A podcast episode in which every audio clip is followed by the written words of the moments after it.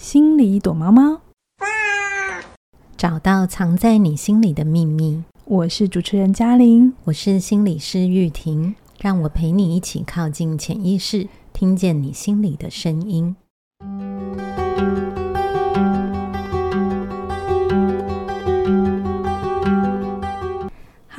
又到了心里躲猫猫的时间。开始之前呢，我要跟大家讲一下我们的 App 有 优化喽。现在呢，你可以在播放的时候往前跟往后十秒钟。那我都说这个是方便我们大家可能想要重听刚刚那一句，或者是刚刚可能分心了一下，我们要回去的时候比较快速，不用考验大家的手指头的灵敏度。好，那如果你在 YouTube 收听的话呢，请记得订阅我们，并且把节目分享出去。Podcast 也是一样，给我们五星推报。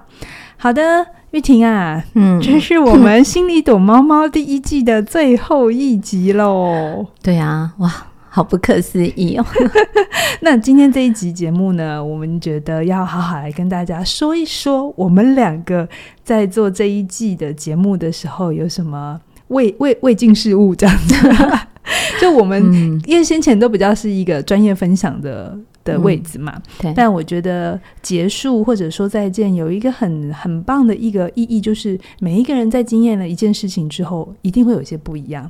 嗯，那我觉得那些不一样，如果有机会说出来跟大家分享，我觉得也蛮好的。所以，我们今天我们两个就是回来做自己就可以了，可以吗？可以。前面也是有做自己，只是好像真的比较严肃一点哈。前面就会有一个包袱啊，就是觉得要跟大家分享很专业的知识这样子。嗯，对对对对，这好像就是我跟嘉玲在讨论里面，我自己觉得。我前面一直有一种好像扛着一个很重责大任的感觉，你都不知道我跟他开会的时候，他就很认真说：“等一下，这我要回去查一下资料。我觉得我有义务要把它弄清楚。”好像太 很认真，是认真的，对，好像太认真了一点，把自己弄得有一点压力，这样子。我觉得无可厚非，因为这是你的第一第一个节目啦，嗯，所以我觉得这也反映我认识的你啊，你本身就是一个认认真的人。嗯，好，所以来。说一下这一个节目你的心得，做到现在心得哈。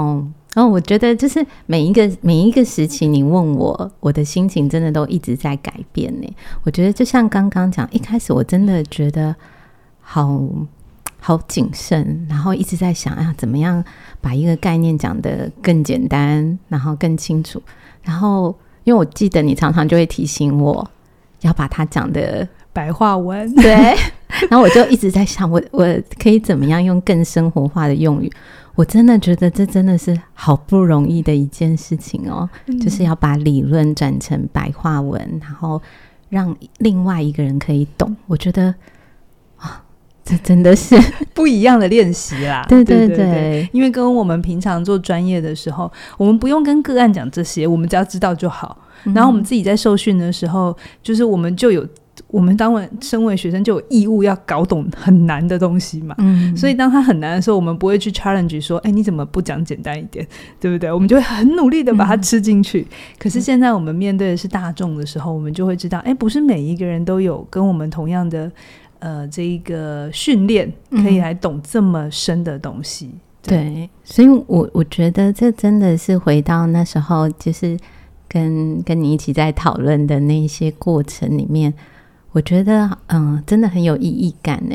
因为我以前一直不觉得自己能够当好一个老师的角色，就是把一个知识介绍给给大家。但是，真的在跟你的很多的讨论里面，我发现，哇，原来做这件事情可以这么的有。嗯，有影响力，跟可以帮助到这么多的人去反思自己。是，我觉得这对我来说是我在。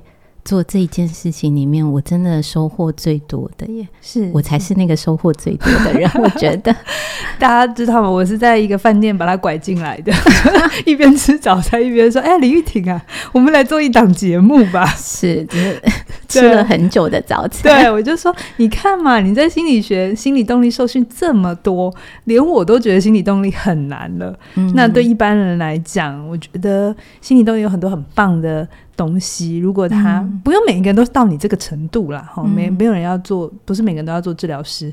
可是有一些里面很棒的观念，如果我觉得能让大家更懂的话，就可以更靠近自己。所以你也很棒啊！你也选了十个题目来嘛？嗯，对，好像在写功课。对，你就出了十题来，然后我们一题一题把它回答，这样子。对啊，嗯，对，所以我我觉得，哎，真的，一步一步完成以后的那一种，那一种一开始的严肃谨慎，到现在的轻松，再到此时此刻的一种。一种有点兴奋嘞，我觉得你下一档节目已经准备好，你下一次会做得更好。嗯，大家有听得出来我在勾引他吗？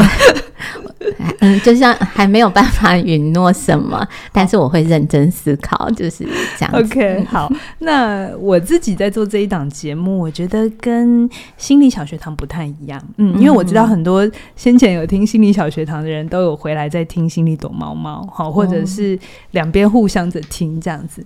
那我自己在做小学堂的时候，因为那一档节目，呃，轩宁是主持人啊，嗯、但因为训练有专业训练的人是我，所以从头到尾，从发想、企划到找资料，嗯，还有去汇编脚本，都是我来，从头到尾都是我自己来。我觉得辛苦倒不是最我最想讲的，应该是说我在那个过程里常常会有一种不确定感，因、嗯、因为每一个学派的训练，我不是。都有受过完整的训练嘛？我们都是在、嗯、呃研究所的时候有学，所以大部分我在我准备那十二个学派的时候，很多时候我都是会 challenge 自己说：这样对吗？我的理解对吗？哦、嗯，或者是说，诶，这样子诠释真的有回到那个学派的精神吗？那是我在做小学堂比较多有的心情。那跟玉婷在做躲猫猫的时候，我就有一种哈换他。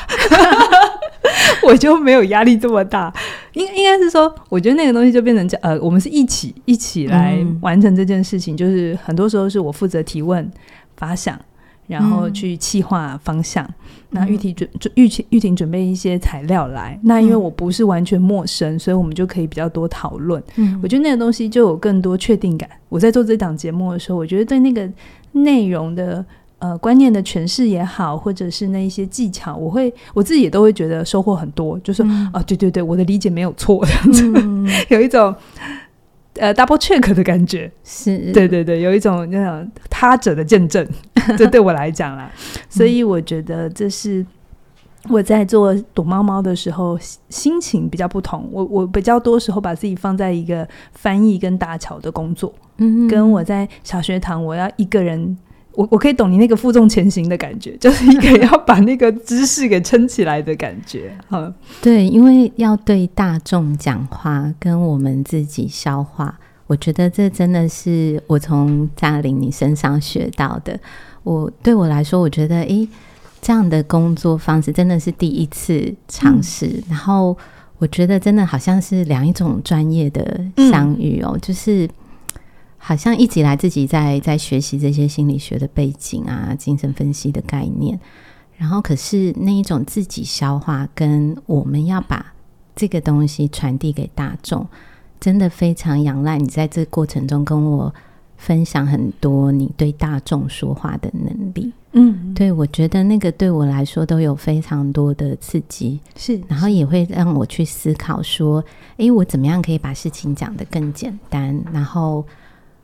嗯，能够让别人很很容易就理解。是，那我觉得这个节目很珍贵的地方，就是我觉得大家对自己有好奇。对对对，那我觉得这个就是当初我好想做的事情，然后也真的就在。嘉玲的帮忙下，就真的可以发生。是我自己觉得真的是很感动哎、欸。我自己觉得这个节目有点像印刷术，你知道吗？嗯、就是 我说真的，心精神分析的这个学问啊，嗯、连我们自己是心理工作者啊，嗯、都不是每一个人都知道的。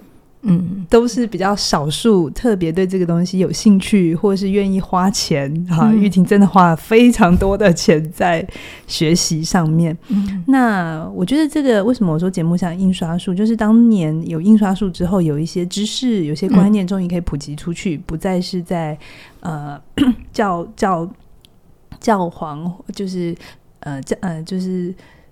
教会或者是在皇宫里头才能、嗯、才能有嘛哈，变成是很多人都可以学习。嗯、那我觉得在现代的社会网络世界就是那个印刷术，我们不一定要受过，或者是把自己丢到学院里头，然后受这么代价，就是你要付出的代价很高，你才能得到这个知识。你在网络上，你就可以相对的用一个比较容易的方法取得。那当然，我们这边说，我跟玉婷讲的。知识不是全部啦，嗯，我们都只是敲门砖，好让大家有兴趣。那如果你真的真的哎被启发了，嗯，然后甚至觉得哇，原来你这个东西真的可以读得很好，你真的很有兴趣，我都鼓励你可以再去深入的挖掘。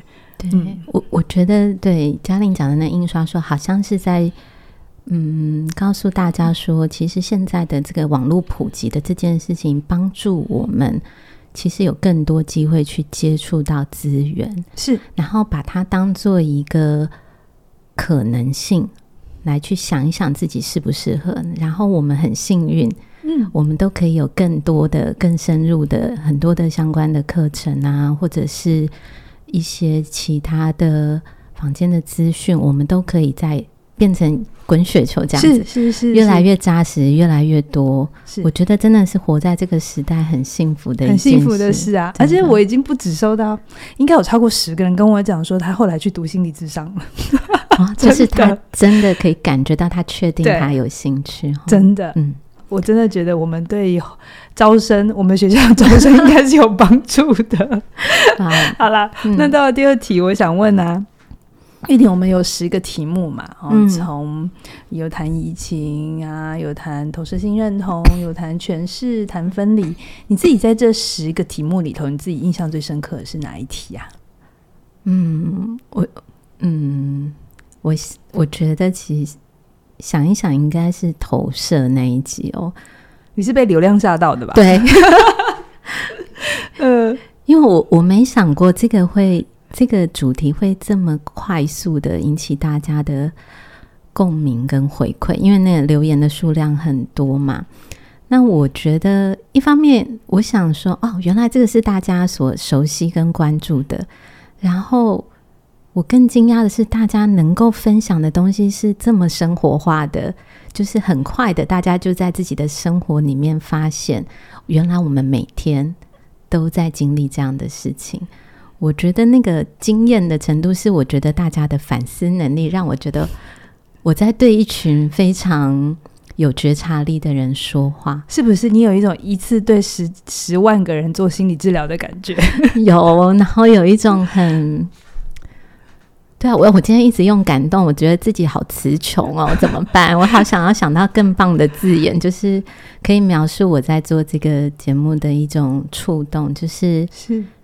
有好多人可以跟我一起去感受到这种被理解跟理解一个人类经验的一种很幸福的感觉，而且原来我们那么的相似，对，原来是不是只有我会有这种感觉，或我会有这样的反应？原来这个反应是可以被命名出来的，嗯、它是有名字的。我下次如果再遇到这样的情境的时候，我就知道自己怎么了。对、啊，那我知道自己怎么了，我就可以跟自己好好相处。嗯，然后我也比较能够理解别人怎么了。对啊，嗯，我觉得这个就是，就像刚刚嘉玲的这一段这个反应，对我来说，就是我每一次做节目里面很喜欢的部分。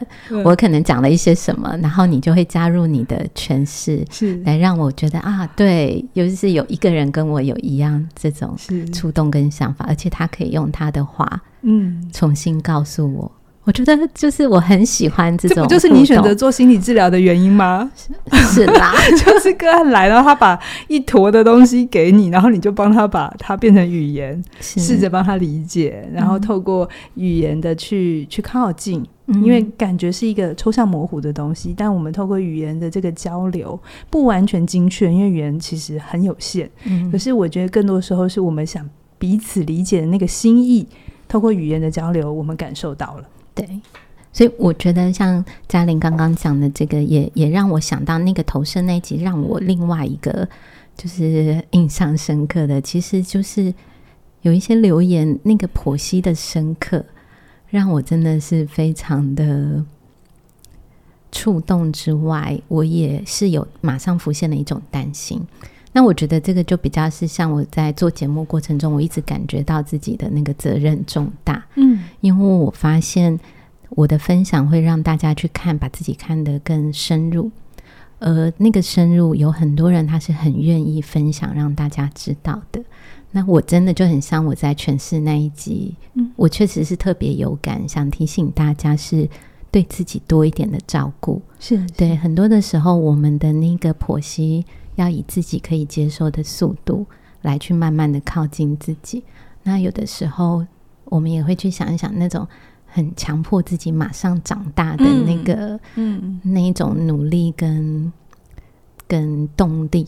会不会其实也是我们一直以来让我们自己很辛苦的一种状态？是是，对。那我觉得这也就是投射这个这个这个议题所，我看到哇，有各式各样，有让我觉得嗯很感动，但也有让我担心。可是就是这各种的感觉，就会让我觉得，诶，做这个节目，这做这些介绍。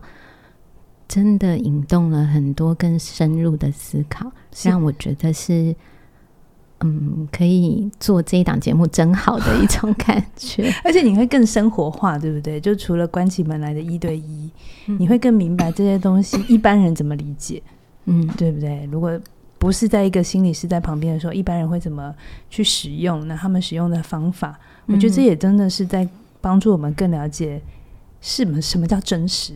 我们除了在智商室里头一对一讲出来的，那这种一对多，然后大家集体引发出来的一些反应，对，它也是一种真实。对啊，所以我我觉得好像，因为对我来说，我自己其实一直很挣扎，就是在智商室里面的心理治疗工作是我嗯、呃、非常喜欢的工作，但走到大众就意味着曝光。让更多人认识我，那会不会影响我自己在治疗室里面的工作？嗯，我其实这这也是我自己心里面一直在经验的，对，在经验跟拉扯。但我自己觉得，就是当然在这些过程，我还没有答案。可是我觉得，确实这个时代在改变。那我能不能去尝试以后，我来去想一想这些过程里面。有什么是我可以保留？有什么是我觉得很值值得去做的？所以我觉得好像我有担心是事实，但我也正在做，是因为我也想要去尝试。是是，我们可以为更多人做这件事情，会不会可以为为这个社会带来一些不一样的影响？对对啊，那我觉得帮助大家理解智商是什么，心理治疗是什么，嗯，对我来说就是很想要。去做的事情，OK，对，还有吗？那一集还有带给你什么发现吗？嗯，我我我觉得好，嗯，哦，我就特别想到，因为刚才讲这，就让我想到我每次分享案例的部分嘛。嗯、我有一种感觉是，就刚才讲到那种自我剖析很深入的那个状态，我为什么会担心？吼，就是因为我分享的案例其实是经过很多的改写。我浓缩了很多的资料，嗯嗯，对，那而且我只讲那个变化的那个片段，所以如果放回真正我们在经验心理治疗的脉络里，那个是一个非常长期，而且很折很折磨人的，就是你会来来回回的，所以这些就像我说，我很多事情我们是需要实际去体验才有这个领悟，而且领悟以后会来来回回嘛。对，所以当我们分享的片段是这么浓缩的时候啊，我知道很多人可能都会想象，啊，我去找心理师的时候，他也会这样对我。对，然后就会瞬间发生这个顿悟或改变。嗯、对我，我我觉得这个可能也是。要我们先打预防针的哈，真的在里面的时候不会长这样，嗯，会长成这样，但是我们有我们自己投入的经验，是。要对，就是那是一个心理预备的过程，对，OK，对啊，每个人都不同，嗯，嗯，好，那我在讲这个部分结束之后，因为那个亲身体验嘛，是是，投射这一集让我印象最深刻，真的是嘉玲亲上火线。哦，你说大家对我的留言吗？对，就是我们谈论的那个笑的部分啊，嗯、是我真的也很震惊，有这么多不同的反应、欸，哎，哎，对，对、啊，各自两集都有，对不对？对啊，所以，但是我就是我，对不对？对啊，我就想，哇，这真的是身为公众人物的你，我我从来没有觉得我是公众人物，不是吗？我觉得这好好不容易，我好想听听你到底是嗯怎么这一路，嗯、而且真的十年了、欸。啊、哦，如果从做有声书评开始的话，对，是快十年了。你到底是怎么消化这一些留言啊？或者是嗯、呃，就是有些时候确实是不认识你嘛。嗯，那这些留言你都是怎么样去面对跟度过的呢？好，我觉得这是一个很好的材料去。回头我怎么看待我自己？有几个阶段哦。关于留言的分享，我觉得有三个主要的阶段。第一个阶段就是我一开始真的会对大家的留言还蛮有反应的，特别是可能说可能哪里要更好啊，或是我哪里没做好的时候，我就会比较多的自责，嗯，或是自我批评，然后会有很多的自我怀疑。这在第一个阶段，因为我就会把网友们的反应看得比较大，比我还要大。就觉得说，哎、欸，好像好像，哎、欸，大家好像看到了才是对的，我真的我这样子，那我好多需要调整的，嗯，那当然这样久了之后，一定会有一些不爽，你知道吗？因为我们做的是免费节目，你知道吗？我没有义务要长成你喜欢的样子啊，嗯、对不对？每个人都会有自己的样子，所以走到第二个阶段，留言也看多了之后，会有一个，我觉得会有一个反击，或者是一个。回来就是我可能就觉得我不想理这些反应了。我觉得那内在是一种回到有一种想要对抗，或有一种生气，就是我都已经做成这样了，你还有什么好挑剔的？嗯，OK，你做了什么事吗？嗯，对对，你除了按下去 play 之外，你到底做了什么？嗯，就在这段关系，我感觉到那个不对等。哎，好像你躲在荧幕背后，你可以说任何你想说的话，可是我却要站出来承担这一切。所以我觉得到第二个阶段会有一种内在有一种防卫，嗯，就是我我也不太想管你们讲什么，嗯哼。但是我觉得现在会走到第三个阶段，就是因为你知道防卫久了，我觉得那也是一种一种自我保护，或者是一种把人隔绝。我其实还是在隔绝我的感觉，隔绝让我自己不受伤的状态。可是它是不流动的，对我。对我来讲，所以我的第三个阶段会是，我觉得现在无论大家给我的回馈是好的还是不好的，嗯，我比较能够就是把它先放在一个中立的位置，我没有很快反对这个留言，我也没有很快认同这个留言，嗯，我就是看着，然后有些时候确实有一些留言会重复出来，就是某一些人看我就很容易看到这个特质，嗯，那以前我就很快的想要去对焦说，那我到底有没有？好，就是或者我问我身边比较亲近的人，我有吗？我有吗？嗯、很想做一个确认，可是我现在会比较是把它挂号，就是说，说不定我有，嗯，因为人很复杂，很多面，说不定我真的有，只是我现在还没有觉察。那这个提醒，我没有现在马上要为他做什么，好像他马上要改，就是我不对。可是我可以先把这个留言或这样的反应挂号起来。嗯，哎，说不定哪一天我的生命遇到了某些状况的时候，我就会懂。哦，以前大家一直在跟我说的，其实是这个。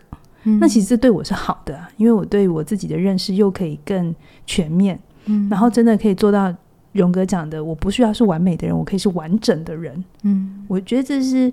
我自己在这些年，就是我虽然我真的没有觉得我自己是个公众人物，可是我觉得，毕竟你出来，就我们讲投射那一集，你站出来的那一刻，你就会成为别人的镜子嘛。嗯，那别人要在你身上映照到什么，你真的没有办法决定。嗯，但是我可以决定我要用什么反应去面对这件事情。嗯，嗯，所以这是我的我的这个心路历程，说不定你很快的也会体验到这件事。我觉得。嗯，就能够这么深入的去了解自己，面对自己，是，这真的是好不容易哦。因为你想要做这件事啊，你不消化这些感觉的话，它会阻碍到你。真的，我会发现，如果我不消化这些感受的话，我觉得做节目不只是题目，然后流程 SOP，嗯，在要这么长期又大量的做节目，我觉得那是一个，呃，我自己要。常常都去觉察我自己现在的状态在哪里，嗯，然后现在我有什么最想分享的，或是我现在的议题在哪里？嗯，我可能不会一比一的呈现出来，因为我还是需要一点内在空间消化。是。可是我觉得那就是一个滚动的生命，嗯，我就可以不会有一种好像被压榨，然后我都一直要想题目，嗯，因为我的生命在前进，所以我生命前进的时候，我就会有很多的题目。然后，然后我就有很多的体会，然后再用这些体会找一些材料，让大家跟我一起去成长。我觉得这样的感觉是舒服的。嗯，嗯，我觉得好像有一种从我我这样刚刚这样子听你的分享，会让我觉得为什么我会觉得做这个节目让我觉得放心很多。因为我好像，因为我以前就是害怕当老师嘛，可是跟你的合作里面，我觉得好像不是一个我说给你听的那个位置而已，还有一种分享的位置。是啊，是啊，就是我们对什么东西很有兴趣，我们觉得它是一个很棒的东西，很希望跟好朋友分享。是啊，所以我们就准备了。我很会团购，你知道吗？是，我知道，我也很很容易叫大家一起来买东西。是，所以好像是这样。我觉得就可以跟着你的生命历程或我们在乎的事情，嗯，去分享嘛。嗯、是是。那我就会很好奇，那对你来说，自己在这个我们分享的历程里，啊、嗯，你印象最深刻的是什么呢？我觉得是刚播出不久的分离焦虑那一集。嗯，我觉得那时候刚好是天时地利人和，就是那那一段时间，我自己自己的生活也有一些比较大的改变，然后我在经验一些失落跟分离，然后因为我们都一起企划嘛，所以你也会去提供很多的材料还有故事，我就在一起准备那个脚本的时候，然后我刚好在经验这件事情的时候，我觉得那是一个很。很大的冲击，嗯，就是我一边听着你的分享，还有你对个案的理解，我一边更懂了我自己。我懂了我自己什么？比如说，我一直都知道我不是那么爱等的人。我身边 跟我够熟的人都知道，就是我真的在等这件事情上不是我的强项。嗯，所以我常常任何需要等，我都会想要把它拿掉。比如说什么排队名店有没有？哦，这是不可能去的地方。就是我等它不明的时候，我再去就好了。我就没有那个。那种冲动就是我，我想要去为一件事情，然后等待，然后去去去付出，这真的不是我的习惯。然后我就发现，我就回头在想，那为什么会这样？其实我就想到，其实就像你里面讲的 S 加 Y 加 Z 嘛，嗯，就是超过了这个 Z 时间的时候，对孩子来讲是一个很大的。影响，嗯，那我自己的经验就是，我的父母常常会超过 Z 时间回来，嗯，所以对我来讲，等待这件事情，在我的生命意义意味着我是一个无能为力的，嗯，我必须自己来，因为我旁边不会有人，就算我呼喊，他也不会回来，嗯，所以对我来讲，等待其实是一个很脆弱的感觉，是一种很无助的感觉。那如果他在我的生命经验里是一个这么不舒服的感觉，我一定很想把它拿掉嘛。嗯，所以我长大之后一定下意识的，我可能长大之后会有我的理由，叫做要珍惜时间呐、啊嗯，要有效率，要有效率啊，这就是议表面议题的理由嘛，对不对？嗯、表面的那个意识的理由。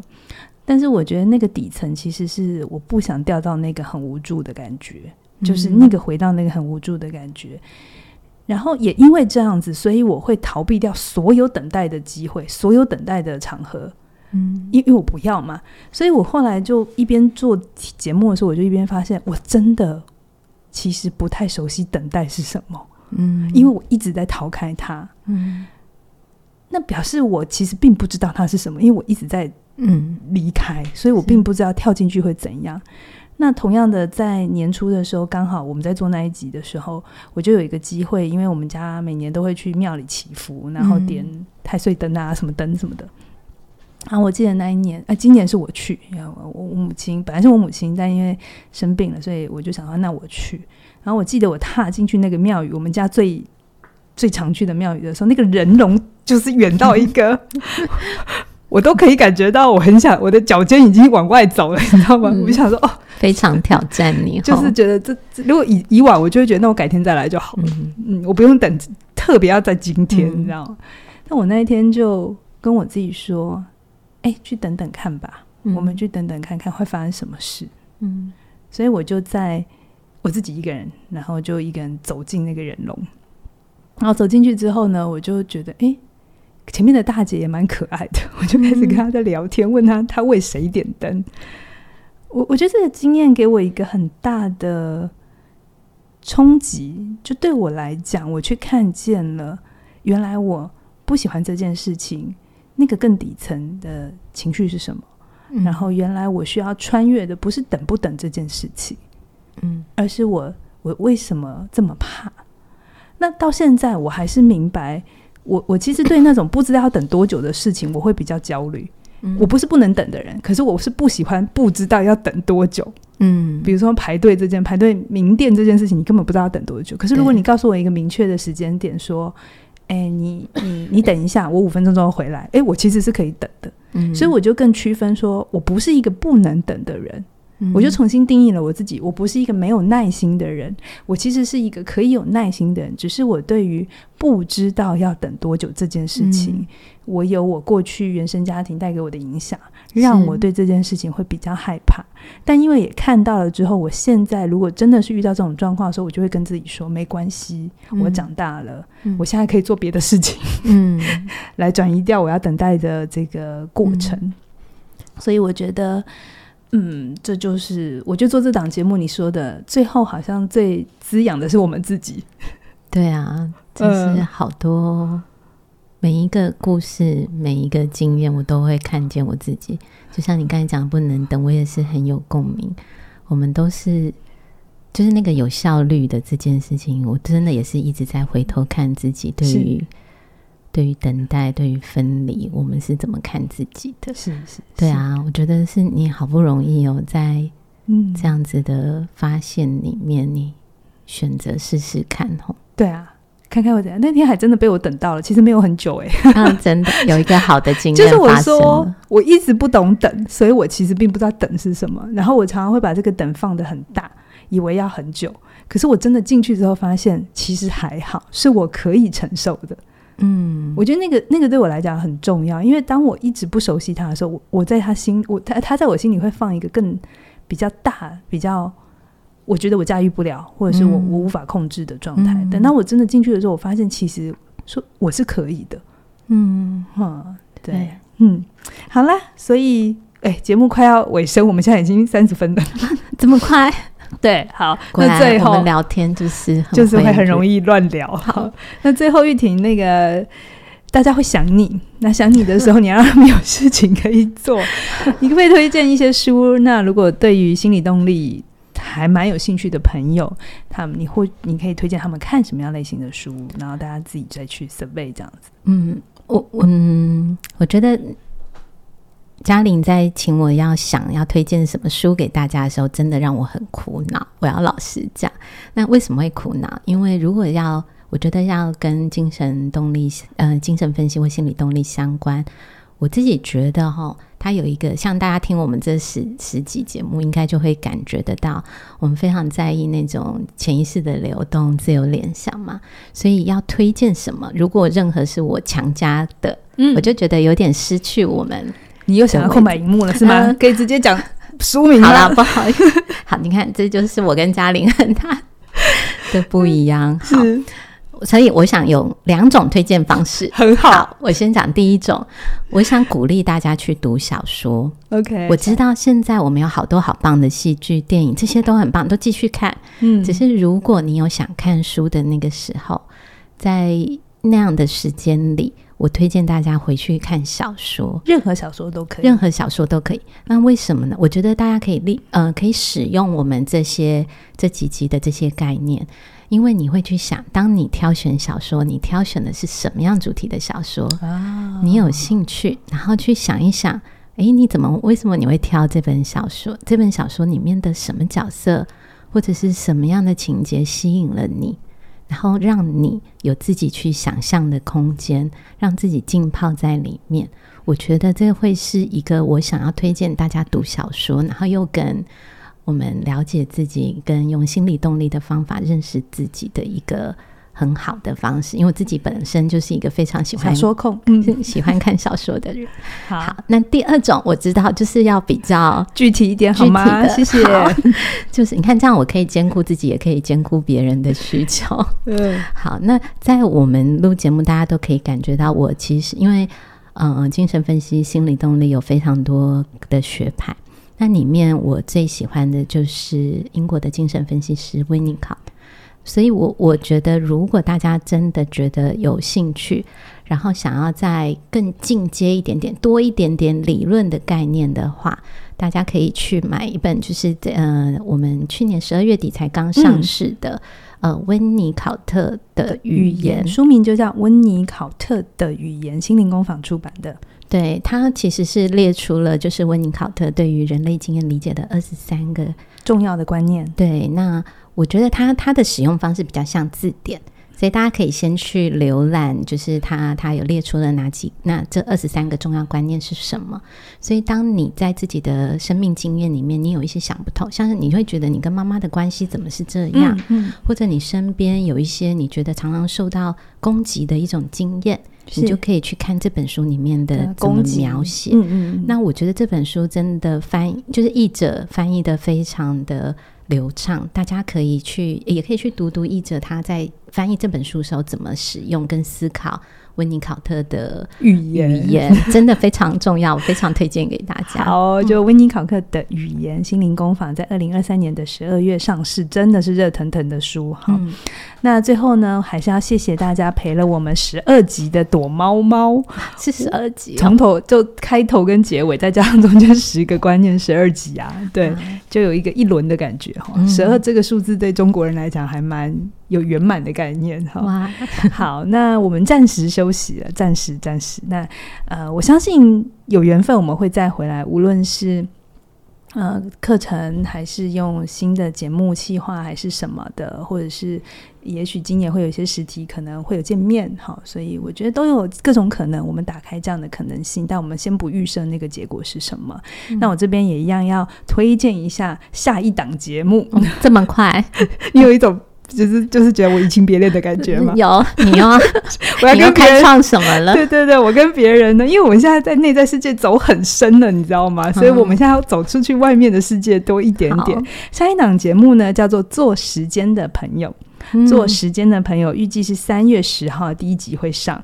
那这也是呃一个我我我自己也很喜欢也很。也很尊敬的一个投资教练哈，嗯、他是有很好的投资的经验跟底气，还有理论，但同时他对心理学是很有兴趣的，所以他是可以结合内外在。他的听他讲投资不会有一种都是数字的感觉哈。那我觉得对我自己来讲，要从内在世界跨到外在世界，而且是金钱的世界，我也是陌生的。嗯、可是我觉得这很重要，因为人是活在。